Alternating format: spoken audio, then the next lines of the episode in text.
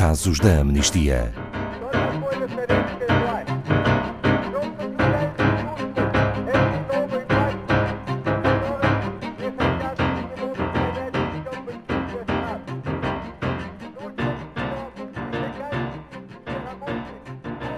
Boa tarde, Filipe Mourão, da Amnistia Internacional Portugal.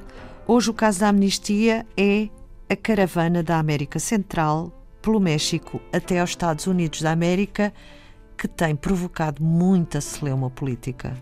Sim, sim, é verdade.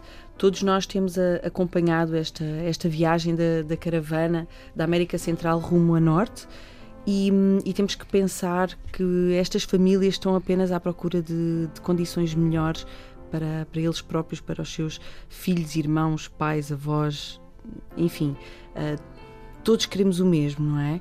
Eles enfrentam uma viagem terrível porque precisam de proteção da violência e da perseguição que sofrem nos seus países. Estima-se que são aproximadamente 7 mil pessoas, 1.600 neste, no, no, primeiro grupo, que passaram a fronteira da Guatemala para o México a partir de 19 de outubro, na tentativa de se escaparem à violência e às condições precárias nas Honduras e noutros países da América Central. Eles apenas querem reconstruir as suas vidas em segurança pelo menos mil destas pessoas já requereram asilo no México e foram colocadas em centros de detenção enquanto aguardam a decisão de, das autoridades mexicanas. Os restantes seguiram caminho norte em direção aos Estados Unidos. Estas pessoas merecem a nossa compaixão, não o desrespeito e o desprezo. Elas não são uma ameaça, são pessoas que estão a ser ameaçadas.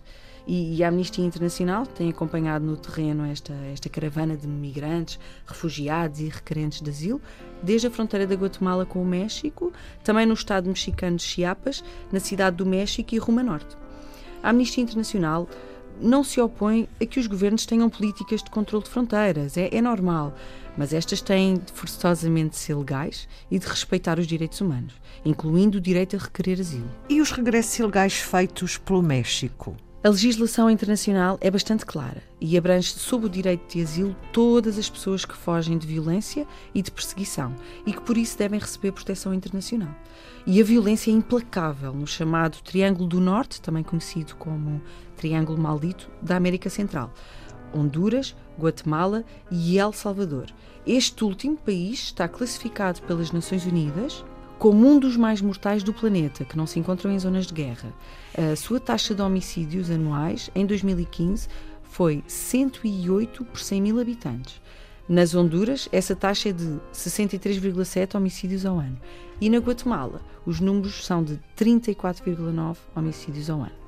Registrou um aumento em mais de seis vezes entre 2011 e 2015 do número de requerimentos de asilo apresentados ou por hondurenhos ou por guatemaltecos ou por salvadorenhos, em especial nos países vizinhos e nos Estados Unidos.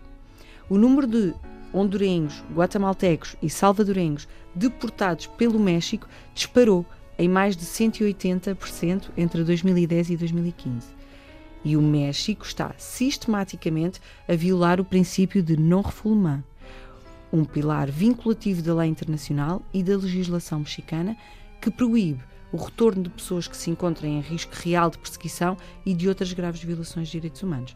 Portanto, estas deportações que o México está a fazer são ilegais. Uma investigação feita recentemente pela Amnistia Internacional demonstrou que 75% das pessoas entrevistadas e que tinham sido detidas pelas autoridades mexicanas de migrações não, não foram informadas sequer sobre o seu direito de requerer asilo no México. No entanto, palavras de ódio e o medo, instigado nos Estados Unidos da América, continua a crescer. Infelizmente, o presidente norte-americano, Donald Trump, tem planos para impor políticas ainda mais restritivas de limitação dos direitos de migrantes, refugiados e requerentes de asilo, com especial enfoque nas pessoas oriundas da América Central. Essencialmente, fechar as fronteiras dos Estados Unidos a estas pessoas não é apenas cruel e desumano, mas também constitui uma violação das leis dos Estados Unidos e das obrigações internacionais do, do país. As autoridades dos Estados Unidos estão frequentemente a violar a legislação nacional e internacional ao enviarem para trás requerentes de asilo. Nem sequer avaliam os seus casos e separam famílias e mantêm crianças sob detenção. Da mesma forma, a decisão do Departamento de Defesa dos Estados Unidos de enviar mais de 5.200 tropas armadas para a fronteira com o México anunciada agora em finais de outubro, comprova a forma insensível como a administração de Trump está a abandonar estas pessoas numa hora de tão grande desespero e a ameaçá-las com ainda maior violência. Os números são grandes, vamos saber a história de um desses números, a história de Saul.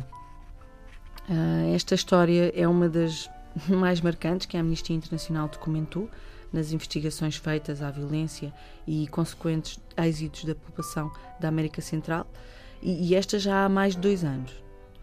O Saúl era um motorista de autocarro das Honduras. E nós não, nós não, não imaginamos, mas esta é uma das mais perigosas profissões uh, no país, devido ao controle que os grupos criminosos têm sobre o setor. Ele decidiu fugir em novembro de 2015, depois de ter sobrevivido a um tiroteio em que ele e dois dos seus cinco filhos ficaram gravemente feridos. Ele procurou segurança rumo a norte, como tantos outros estão a fazer agora na chamada caravana, mas acabou por ser forçado a regressar ao país natal pelas autoridades do México. Em julho de 2016, foi-lhe recusado o pedido de asilo. Menos de três semanas depois do regresso às Honduras, Saul foi assassinado e tinha apenas 35 anos.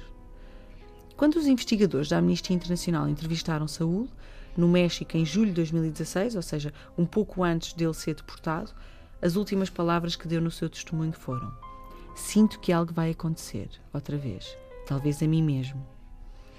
E a verdade é que, a família de Saul continua a viver em terror. A mulher e os seus filhos não sabem o que lhes pode acontecer.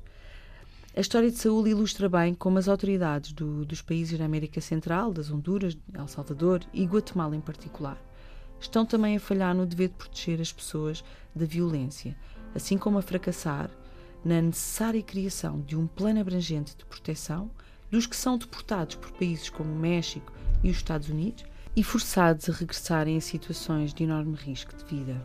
Obrigada, Filipa Mourão, da Amnistia Internacional Portugal Saiba mais sobre este e outros casos em amnistia.pt.